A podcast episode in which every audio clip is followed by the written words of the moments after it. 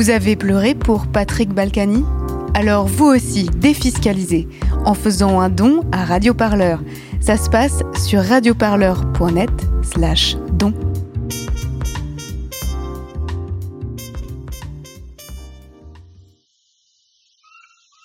Radioparleur, le son de toutes les luttes. Écoutez-nous sur radioparleur.net. Tropicalia, c'est une belle histoire. C'est une belle histoire en fait de quelques notables qui ont voulu faire un, un projet pharaonique euh, c'est-à-dire qu'on était en train de faire une pyramide en plein milieu du désert. Est-ce un rêve? Un paradis? Un voyage? Euh, Est-ce qu'on avait besoin de ça dans un, espace vert et préservé euh, qui est le Montreuil On en doute. En 2021, la plus grande serre tropicale au monde sera érigée sur la côte d'Opale pour vous offrir une expérience immersive hors du commun, dédiée à l'émerveillement et à la découverte d'une faune et d'une flore extraordinaires. Vivrez-vous tout cela comme un rêve? 20 000 mètres de serre tropicale à 28 degrés toute l'année, c'est la promesse que fait Tropicalia, telle que le présente cette vidéo promotionnelle. Une forêt vierge sous cloche à Rennes-du-Flier, à deux heures de Lille, est-ce vraiment souhaitable? Pour les militants écolos des Hauts-de-France, c'est un non catégorique. Ils sont 32 collectifs et associations à s'être positionnés contre le projet. Euh, bonjour, je m'appelle Samuel Tandonnet. Euh, j'ai 17 ans, je suis lycéen et je suis membre du collectif Youth for Climate Lille. Tropicalia, c'est euh, quelque chose qui va être construit, qui a eu un permis de construire, qui se vend comme étant une serre tropicale. C'est-à-dire que là, par exemple, euh, devant moi, là, j'ai leur site qui se vend comme 20 000 mètres carrés de la plus grande serre tropicale du monde, maintenue une température ventilée d'entre à peu près 27 degrés, euh, avec, je cite, un monde animal et végétal en parfait équilibre pour le plaisir des sens et une porte ouverte vers la compréhension et le respect d'un écosystème fragile. Le problème, c'est que déjà, ça va maintenir dans une sorte de prison de verre toutes les, toutes les espèces, qu'elles soient animales ou végétales, à l'intérieur, des espèces qui n'ont pas spécialement à être là, comme une forme de zoo en fait. Ça, va être un zoo qui ne s'assume pas vraiment, avec des insectes, des oiseaux, des poissons, des reptiles, des mammifères qui ne devraient pas spécialement être là et qui surtout ne devraient pas être enfermés dans cette serre et qui le seront.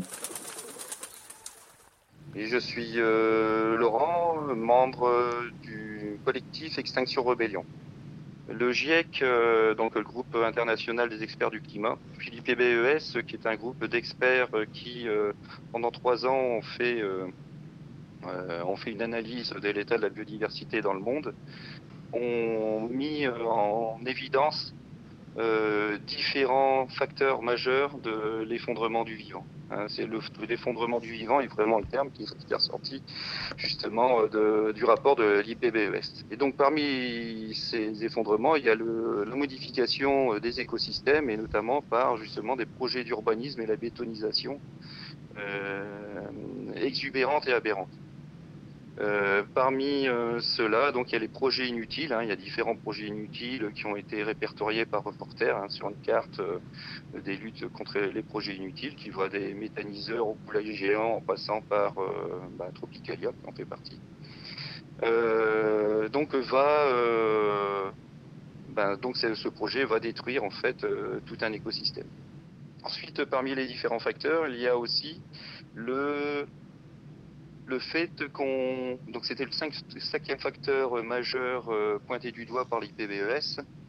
Euh, c'est le fait, le déplacement des espèces. C'est-à-dire qu'on a déplacé des espèces. Chez nous, euh, donc, on peut voir, par exemple, le problème de la berce du Caucase, hein, qui a été déplacée dans un jardin de Bruxelles et puis qui a envahi. c'est une plante assez, assez virulente et assez dangereuse hein, pour l'homme physiquement et donc qui a envahi le ring à Bruxelles et puis un peu partout. On en trouve sur l'île, on en trouve euh, au niveau des grandes villes. On a ça aussi avec le problème Jussie, hein, qui est une plante qui est sortie d'un aquarium et qui, euh, se retrouve maintenant dans tous les canaux et qui ont tendance à, prendre la place en fait du vivant là-bas. Et donc euh, là, on va ramener sur un terrain euh, qui est déjà bien fragile, hein, celui des Hauts-de-France, parce que les Hauts-de-France ont une biodiversité quand même très très euh, menacée. Euh, on va ramener des espèces tropicales. Dans cette vidéo de France 3, le promoteur s'exprime sur le projet. Le visiteur, une fois rentré dans cette serre, aura un dépaysement qu'il ne verra pas ailleurs. Il sera amené à déambuler sur le kilomètre pédestre qu'offrira la serre tropicale, autour de papillons, plus de 8000 papillons euh, tropicaux euh, autour de lui, passer sous des grandes cascades d'eau, toucher des poissons. Maintenir 20 000 mètres carrés dans une température constante, c'est extrêmement énergivore. Ça demande une énergie très importante et surtout quand, on, quand il se place pas loin d'un centre hospitalier, c'est quelque chose d'assez limite. Puis en plus, le centre hospitalier, il y a aussi le problème de l'engorgement routier vu qu'ils peuvent prévoir 500 000 visiteurs par an, à côté d'un hôpital, ça peut vraiment pas être une bonne chose. On a une artificialisation des terres aussi. 9 hectares de terres agricoles qui vont complètement disparaître, voilà, qui ne seront plus utilisables pour, cette, euh, pour ce projet. Et ben après, il y a aussi une question économique. 73 millions d'euros aux dernières euh, nouvelles, dont une partie d'argent public. C'est-à-dire que là, je vois que la région a débloqué 2 millions d'euros, l'ADEME et, le FEDER, pardon, 10 millions, et la communauté d'agglomération 400 000 euros. Donc économiquement aussi, c'est beaucoup pour quelque chose qui ne me semble pas ni nécessaire, ni utile, ni souhaitable. Face au projet, la résistance s'organise. Dans la nuit du 21 au 22 juin, une banderole a été accrochée sur le futur site Tropicalia. On peut y lire Ici, bientôt, Tropicazade. C'est l'œuvre du collectif Les Ébouriffés. Extinction Rébellion, quant à eux, y ont mené une action symbolique en plantant un jardin. Euh, on a fait une, action en fait euh, symbolique euh, au beau milieu. Hein, c'est vraiment au beau milieu quand on regarde la carte du chantier. on a pris le point GPS pour y arriver.